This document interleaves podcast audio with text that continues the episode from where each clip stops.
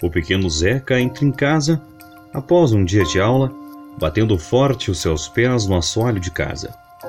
Seu pai, que estava indo para o quintal para fazer alguns serviços na horta, ao ver aquilo, chama o menino para uma conversa.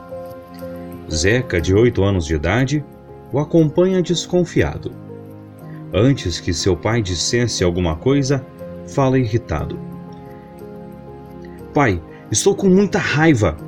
O Juca não deveria ter feito aquilo comigo. Desejo tudo de ruim para ele. Seu pai, um homem simples, mas cheio de sabedoria, escuta calmamente o filho que continua a reclamar. O Juca me humilhou na frente dos meus amigos. Não aceito. Gostaria que ele ficasse doente sem poder ir à escola.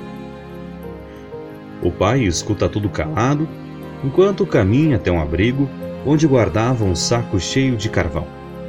Levou o saco até o fundo do quintal e o menino o acompanhou, calado. Zeca vê o saco ser aberto e, antes mesmo que pudesse fazer alguma pergunta, o pai lhe propõe algo. Filho, faz de conta que aquela camisa branquinha que está secando no varal é seu amigo Juca. E cada pedaço de carvão é um mau pensamento seu endereçado a ele. Quero que você jogue todo o carvão do saco na camisa, até o último pedaço. Depois, eu volto para ver como ficou. O menino achou uma brincadeira muito divertida.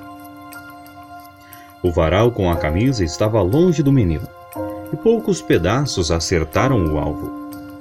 Uma hora se passou e o menino terminou a tarefa.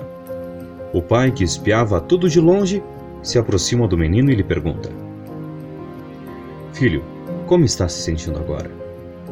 Estou cansado, mas estou alegre porque acertei muitos pedaços de carvão na camisa. O pai olha para o menino com um leve sorriso. O menino fica sem entender a razão daquela brincadeira.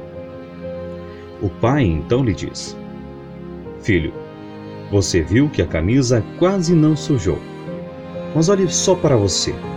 O mal que desejou ao Juca acabou contaminando muito mais o seu coração e sua alma do que o Juca.